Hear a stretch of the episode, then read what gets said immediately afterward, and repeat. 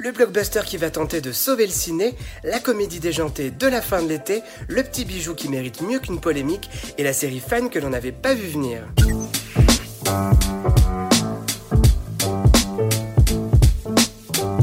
C'est à la fois l'événement de la semaine, du mois et de l'été. Tenet, le nouveau film de Christopher Nolan, sort enfin sur nos écrans. Et comme toujours avec le cinéaste anglais, un grand mystère entoure son onzième long métrage que l'on peut toutefois rapprocher d'Inception, puisqu'il est à nouveau question d'espionnage dans un monde qui a ses propres règles. Mais la clé pour les personnages joués par John David Washington, Robert Pattinson et Elizabeth Debicki ne réside pas dans l'esprit ou les rêves des gens, mais dans la manipulation du temps, l'un des thèmes fétiches de Christopher Nolan. Le résultat est spectaculaire, original, inventif, fascinant par moments et, on ne va pas se mentir là-dessus, assez complexe dans l'ensemble puisque des détails peuvent vous échapper et laisser quelques questions en suspens, mais ça donne envie de revoir Tenet pour essayer de mieux comprendre le tout et ça c'est plutôt une bonne chose.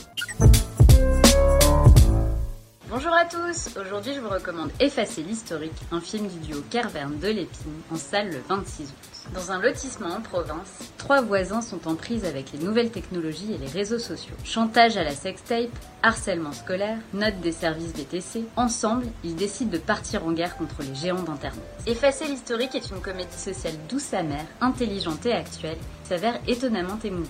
C'est aussi le premier vrai rôle de composition de Blanche Gardin, confirme ici son talent de comédienne et qui est extrêmement bien entourée puisqu'elle donne la réplique à Corinne Maziero et Denis Podalides. D'ailleurs, au Festival de Berlin, le film a reçu un ours d'argent amplement mérité.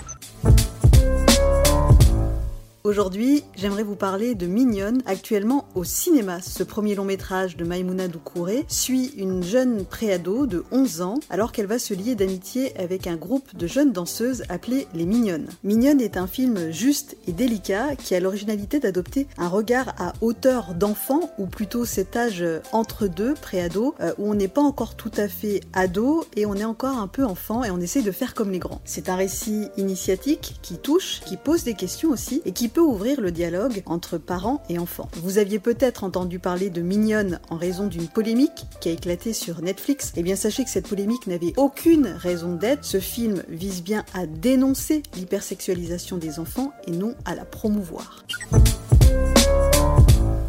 Ma part, je vais vous parler de Teenage Bounty Hunters. C'est la nouvelle production de Jenji Kohan, la créatrice de Weeds et Orange is the New Black, pour Netflix. C'est une série qui mêle habilement et efficacement la comédie, l'action et l'irrévérence et qui sort un peu des sentiers battus sur la plateforme. Ça parle de jumelles adolescentes bourgeoises qui font équipe avec un chasseur de primes pour régler leur compte aux délinquants d'Atlanta entre deux cours de catéchisme. Ce qui les obsède vraiment, c'est le sexe, évidemment. Ça n'est pas toujours de bon goût, mais on se laisse porter par ces deux héroïnes décalées et attachante et par cet univers atypique, c'est Teenage Bounty Hunters sur Netflix.